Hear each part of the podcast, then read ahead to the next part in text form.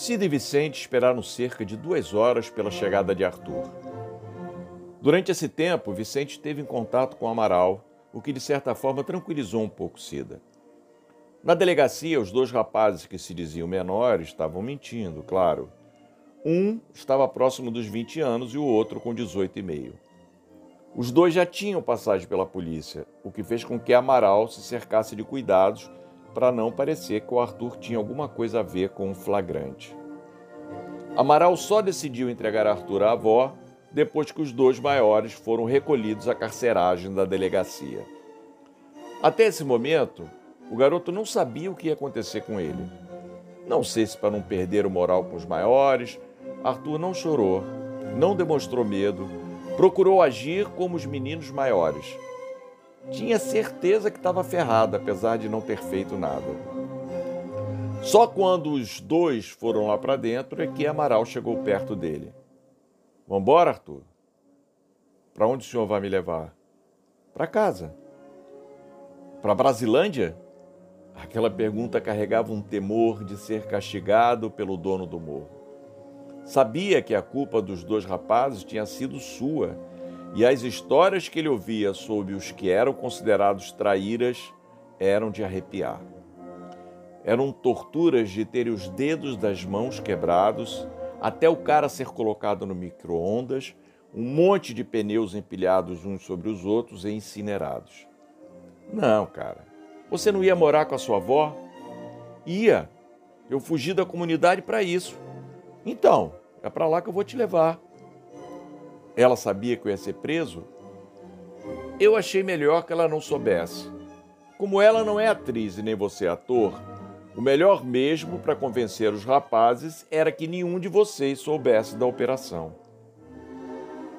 O senhor acha que eles não desconfiaram de nada? Com relação à prisão de vocês, acho que não. Mas tem a questão de você ter fugido da favela para não se meter com a venda das drogas. Aí é melhor você dar um tempo longe de lá. Quando saírem, vão querer correr atrás de você. O senhor acha que eles podem sair daqui logo? Vai saber, garoto. Em pata de cavalo e sentença de juiz não dá para confiar, não. Vamos? Amaral avisou o Vicente e, quando eles chegaram à frente do prédio, ele e Cida já os aguardavam na porta. Quando Arthur saiu do carro de Amaral, Cida correu para abraçar o neto e os dois choraram muito abraçados. Vicente agradeceu ao amigo que entrou no carro e partiu, e trouxe Cida e Arthur para dentro do prédio. No apartamento de Cida iniciou-se uma negociação para saber onde esconder Arthur por um tempo, até que se tivesse certeza que os traficantes já tinham desistido dele. Foi Vicente que teve a ideia de levá-lo para a clínica onde eles prestavam um trabalho comunitário. Cida não gostou da ideia de levar o neto para conviver com ex-drogados, mas, como não acharam outra saída melhor, combinaram de levá-lo na manhã seguinte mesmo. Lá, pelo menos, ele estaria protegido. Eu posso falar? Claro, claro, Arthur. É da sua vida que estamos falando, respondeu Cida. Se eu não posso ficar com você, vó, eu quero voltar para a casa da minha tia. Não vai dar, meu amor. Se os bandidos pegarem você, vão querer se vingar da prisão dos comparsas deles. Ué, toda aquela confusão que teve aqui na frente do prédio hoje não foi para eles acreditarem que eu não tinha nada a ver com a polícia? Foi, claro. O policial que me prendeu me disse que lá na delegacia que eu era de menor, que não podia ser preso com os outros garotos.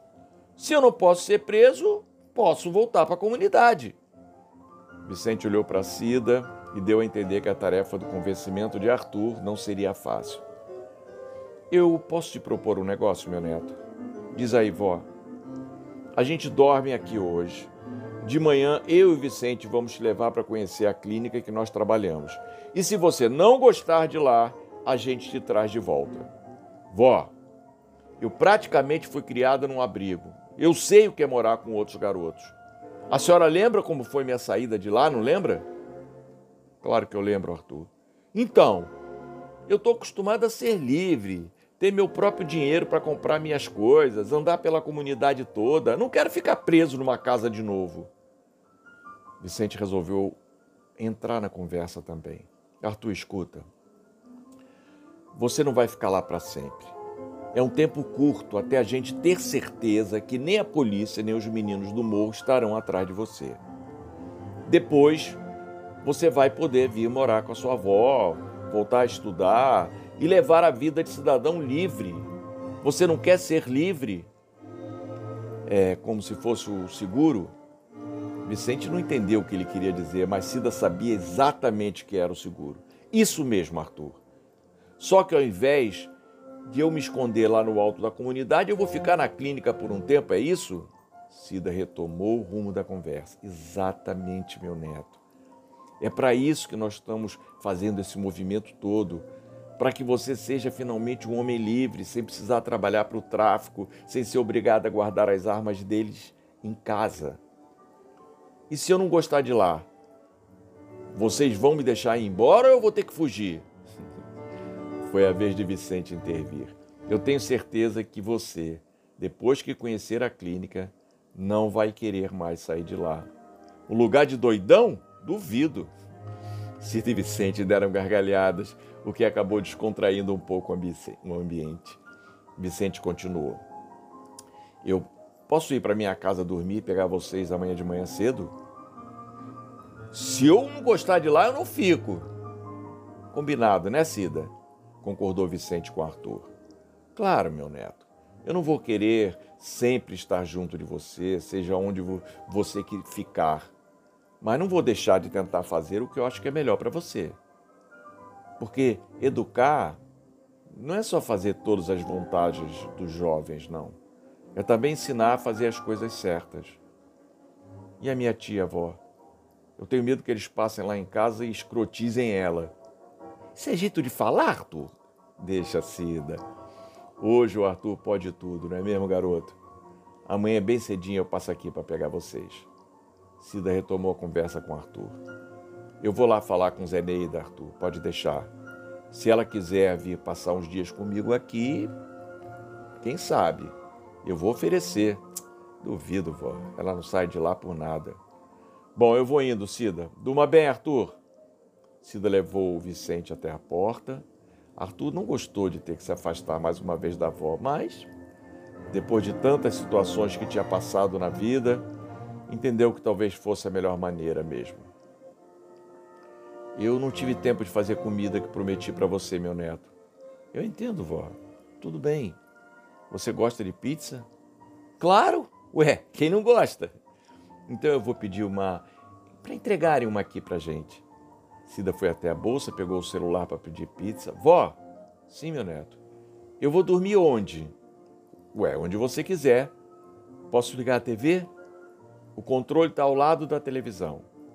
Cida encomendou a pizza e foi tomar um banho. Quando voltou, Arthur já dormia um sono profundo, estirado no sofá. Como mudar de uma hora para outra os hábitos de um garoto criado numa casa com apenas um cômodo? Ela foi até o quarto, pegou uma manta e cobriu o neto. Pensou: esse não acorda mais hoje.